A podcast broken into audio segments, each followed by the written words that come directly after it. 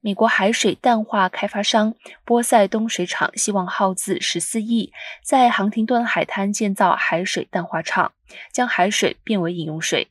加州海岸委员会预计在星期四会对波塞冬水厂计划进行投票。该水厂将建在太平洋海岸公路和 Magnolia 附近。